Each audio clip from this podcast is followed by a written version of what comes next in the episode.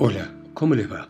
Esto es Lecturas de Santa María de los Buenos Aires, una ciudad lejana del estremecedor continente de Latinoamérica.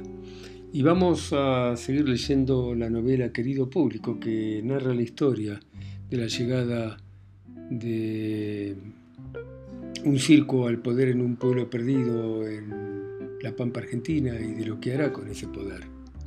Y sigue así. Se había hecho de noche. Asomé la cabeza y vi el despacho vacío, iluminado de manera tenue por las luces de la calle.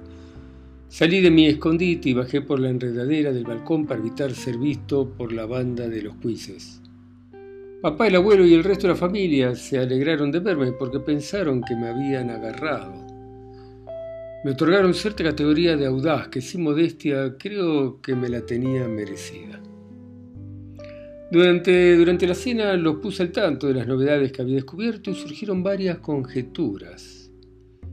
El museo guardaba trajes, vajillas, banderas propias y otras arrebatadas al enemigo, cartas del coronel Burton a su mujer despidiéndose antes de ser fusilado por orden de Juan Manuel de Rosas y otras posteriores al hecho con motivo de haberse salvado milagrosamente. También atesoraba fotografías de la primera cooperativa eléctrica que levantó mi tío abuelo y del aeroclub. Son cosas de valor sentimental que nada significan para, para Fortuny, dijo mi madre, y arriesgó, en su ingenuidad, que tal vez pensara mudar la sede del gobierno a ese espléndido edificio de comienzo del siglo XX con detalles de boato que la intendencia no tenía. La familia entera se rió. Era absurdo cambiar el lugar físico de la Intendencia. Hacía varias generaciones que estaba en el mismo edificio frente a la sala principal.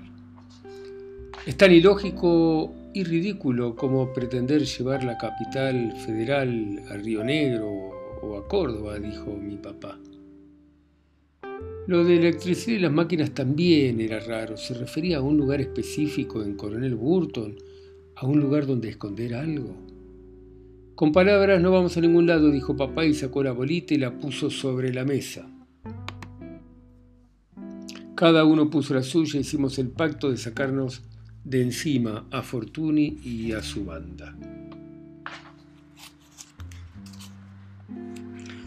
Al día siguiente, desde temprano, el Nash 46 rojo y amarillo empezó a dar vueltas por las calles anunciando algo extraño.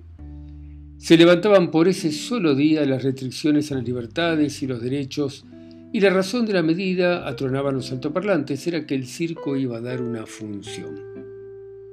Había vecinos, y no eran tan pocos como parecía, que siendo partidarios de la política de mano dura que había instituido Fortuny, con la cual comulgaban, veían en este gesto misericordia, magnanimidad, pero la gran mayoría con los que hablábamos negaba haberlo votado alguna vez y estaba cansada de tanto espectáculo. Ahora resulta que gobierna por gracia divina, que nadie lo votó, se quejaba el abuelo cuando después del mediodía mirábamos los preparativos para el show que a falta de carpa serena sería en las calles. Este circo, dijo el abuelo, te promete un espectáculo que te convence cuando lo mirás, como si fuera un sueño pero cuando a la bonita le levantás la pollera, resulta que tiene calzoncillos. La idea me pareció un poco confusa y no la entendí bien. Vení, siguió, vamos a ver dónde van a actuar. Con un poco de suerte descubrimos qué pretenden, dijo el abuelo. Todo el mundo parecía haber olvidado las penurias, los miedos, los golpes y los maltratos sufridos y salía a la calle con las mejores ropas como en aquellos días prósperos en los que todavía era posible esperar cosas buenas. Un gentío llenó las veredas y pisoteó los canteros de la plaza principal para evitar perderse los detalles de los momentos previos.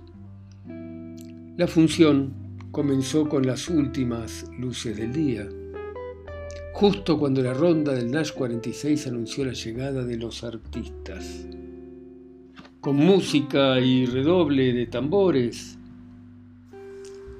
Aquimenón surgió de las sombras del lado del camino real y levantó exclamaciones de sorpresa por parte del público. Traía algunos tractores sujetos por cadenas gruesas, los dejó y fue por un par de acoplados que movía como si estuvieran hechos de pluma. La gente miraba la descomunal manifestación de fuerza que lograba amontonar con el transcurso de los minutos gran cantidad de máquinas pesadas. Para terminar su acto, Aquiminon se encaramó sobre la inmensa pila, plantó una bandera con la letra F y los vecinos lo aplaudieron. Tal vez tuvieran la ilusión de que la mañana siguiente iba a ser como las de antes y de que Fortuny volvería a encontrar la manera de gobernar para el pueblo. En la plaza principal, Electrix bajó de los cables de luz y ensayó ante la audiencia una sinfonía de rayos, centellas, resplandores, chispas y auroras boreales. Luego, entre fuegos de artificio, trepó los cables y desapareció. Nos quedamos mirando durante un buen rato la música del fuego en el aire. Ahora del fuego nació una humareda densa de olor dulzón, embriagante, que no irritaba los ojos ni producía tos, y en el centro de un gran remolino que se formó entre los canteros de la plaza, se hizo visible el señor Misterio. Vestía de negro y tenía puesto una galera. Con movimientos sinuosos abrió sus brazos en cruz, extendió la capa que flameó despacio y de sus pliegues surgió un garro, un extraño pero vistoso animal que tenía el cuerpo de un perro y el cuello y la cara de un ganso. En pocos minutos Misterio se rodeó de un buen número de garros que moviendo sus cuellos para aquí y para allá creaban un espectáculo único. Se escuchaban granizos, llantos de perro y otros ruidos difíciles de catalogar. Mientras sacaba más animales de la nada, se acercó Pilona, especialmente fea para la ocasión, con, con todo el pelo suelto. Preso de una especie de encantamiento, todos los vecinos de Coronel Burton estábamos allí en silencio, mirando la acumulación de pequeños monstruos. Sin que nadie pudiese preverlo, Pilona tomó uno de los garros entre sus brazos peludos, lo alzó y el animal revoloteó sobre la audiencia. Resultaba difícil creer que una mezcla de perro pudiese volar, porque cayó como plomo en medio de la multitud. Pero lo que pensé que había sido un accidente que enturbiaba el acto en realidad estaba planeado. Los garros que andaban por el aire descendían en picada, hacían vuelos rasantes y se estrellaban contra los vecinos. Luego la emprendían a picotazos o graznidos contra la gente, a la que en ocasiones también le ladraban. Hubo una especie de locura colectiva y tuvimos que escapar abriéndonos paso a golpes. Todos huyeron, perseguidos por esos animales que de simpáticas curiosidades biológicas se habían transformado en bestias agresivas. No fue fácil escapar con el abuelo en andas y la confusión de polleras y tacos altos de las tías, pero solo nos pudimos sentir seguros una vez que estuvimos en casa. Desparramados en sillas, sillones, los que estaban lastimados se curaban las heridas con agua oxigenada. Mientras tanto me puse a espiar la calle entre las rendijas de las persianas. Los garros pasaban solos, en grupos, Estiraban sus cuellos y movían las pequeñas cabezas hacia un lado y otro en una actitud que parecía vigilante. Hasta acá llegamos, dijo papá. Una cosa es una plaga, un temporal, pero no vamos a vivir encerrados porque un ejército inmundo nos impide salir, siguió. Este es el límite. Se acabó y nos miramos. Esa noche dormí mal y de a ratos. En medio del silencio se oían ladridos, el graznar de los animales o el ruido del picotazo de las bestias contra la puerta. Papá, el abuelo y los tíos, armados con escopetas del 12, se turnaron para hacer guardia. Me contaron que eso de las tres pasó a Quimenón arrastrando parte de las máquinas que antes había traído y que a las cuatro y media vieron destellos de luz en distintas partes del pueblo. La salida del sol nos llenó de ánimo a pesar de que la calle estaba desierta como si fuera una mañana de domingo y no se veían garros. Papá decidió salir y me ofrecí para acompañarlo, pero antes le pedí que me esperara, porque también quería ir a buscar al gordo. Salí a la calle, miré hacia un lado y el otro y Me largué a caminar. Coronel Burton estaba sucia, con basura, excrementos de perro, ganso, por todas partes. A pesar de que uno me corrió una cuadra y luego le espanté a pedradas, no vi ni un garro ni un quiz. El gordo no quiso ni abrir la puerta y mirándome a través de la mirilla me dijo que se sentía mal, que sus padres no lo dejaban salir, que lo perdonase, no le insistí. Volví apenado, pero no había tiempo y teníamos que descubrir qué se escondía detrás de lo que había sucedido, así que salí con papá. A nuestro paso por las calles las persianas se bajaban o las puertas se cerraban de golpe. La gente no quería hablar, no iban a abrir. No les interesaba lo que ocurría y solo deseaban que los dejaran en paz. Papá trató de que salieran porque escondidos Va a ser imposible que se cambie algo, le dijo a aquellos que lo querían oír. Coronel Burton tenía que volver a ser nuestro pueblo y para recuperarlo había que echar a Fortuny, agregaba. Le respondieron que no querían ser convertidos en animales raros por misterio o electrocutados por Electric. Expulsados por Soyuz, aplastados por Aquimenón, ahorcados por Pilón, hechizados por la bella Antonia o muertos de risa por Tuco y Pesto. Papá les contestó que el circo era un espectáculo, que era verdad que había sido fabuloso y que había visto cosas que otros no iban a creer que fueran ciertas, pero que habían sido trucos tontos de magia y técnicas de sugestión o hipnosis. ¿Habían existido los garros, la mezcla de gansos con perros? ¿Y antes los loranes? ¿Podrían haber sido simples perros o gansos hambrientos que Misterio logró que en nuestro delirio colectivo viéramos como seres monstruosos? ¿Alguien había atrapado a alguno? En medio del temor y el desaliento apareció alguna que otra bolita, pero no sabíamos si iban a ser suficientes para juntar un grupo decidido a echar al circo. Sin que las bandas de cuises que recorrían las calles advirtieran nuestros movimientos, pudimos organizar una reunión.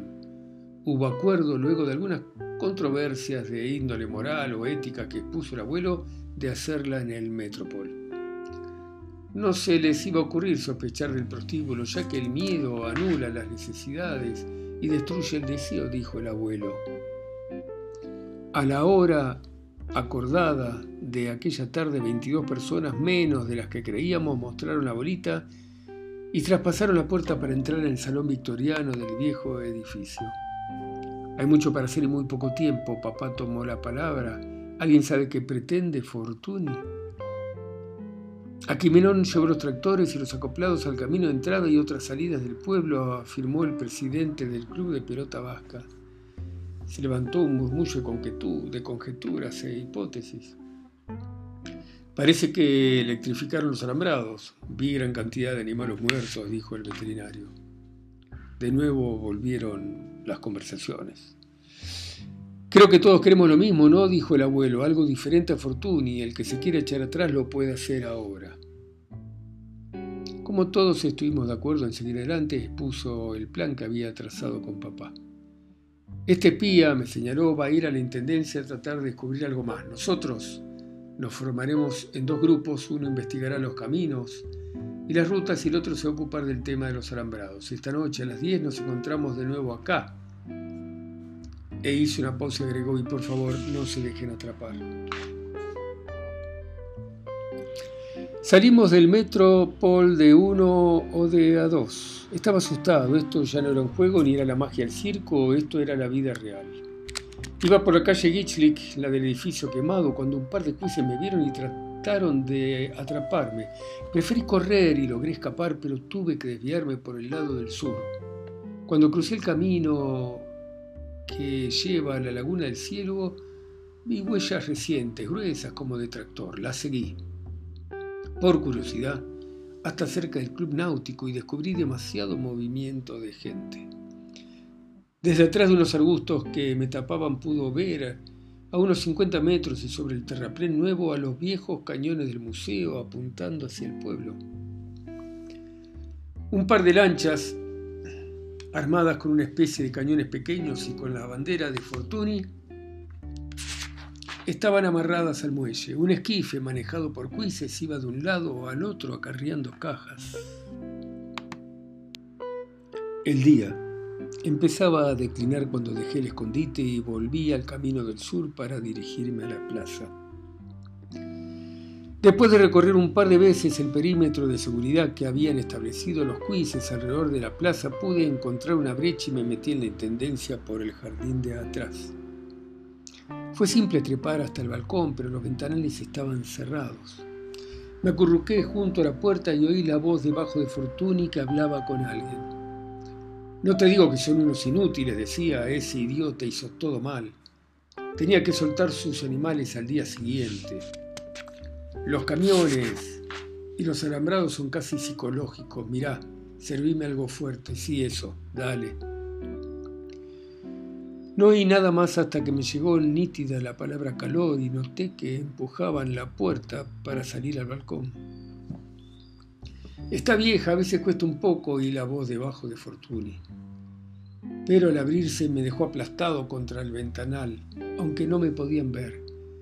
Como pude me estiré para espiar y ahí de nuevo al alcance de mis dedos estaban las largas, delicadas piernas de la bella Antonia con sus zapatos de taco alto. Sostenía un vaso de whisky en la mano y se inclinaba sobre el balcón para mirar hacia la plaza.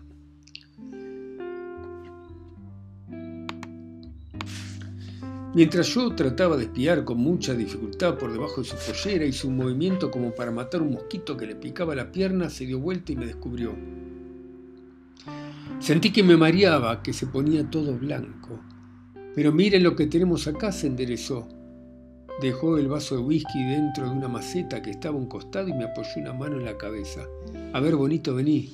Siguió con su voz de durazno. No sé cómo pude ponerme de pie porque me temblaba todo el cuerpo, me sujetó los brazos con firmeza pero sin apretarme. ¿Tenés frío? ¿Estabas espiándome? Mírame. La miré y me vinieron palpitaciones porque cerca era mucho más linda y tenía un olor riquísimo. ¿No vas a hablar? Entremos. Y me llevó hasta el escritorio. Se sentó, me pasó la mano por la cintura para traerme hacia ella. Dale, bonito, ¿qué hacías? Mirá que tengo maneras de hacerte hablar. La verdad era que no podía porque tenía la boca seca y la lengua pegada al paladar. Entonces ocurrió algo inesperado. La bella Antonia me besó los labios y sentí que su boca tibia me mojaba. Me solté y salí corriendo hacia el balcón mientras ella se levantaba, gritaba que volviese, que no tuviera miedo. Pero yo ya estaba cruzando la plaza a toda velocidad, muerto de miedo y con taquicardia para ir a la reunión a las 10 en el Metropol. Muy bien, dejamos acá, ¿eh? Chao.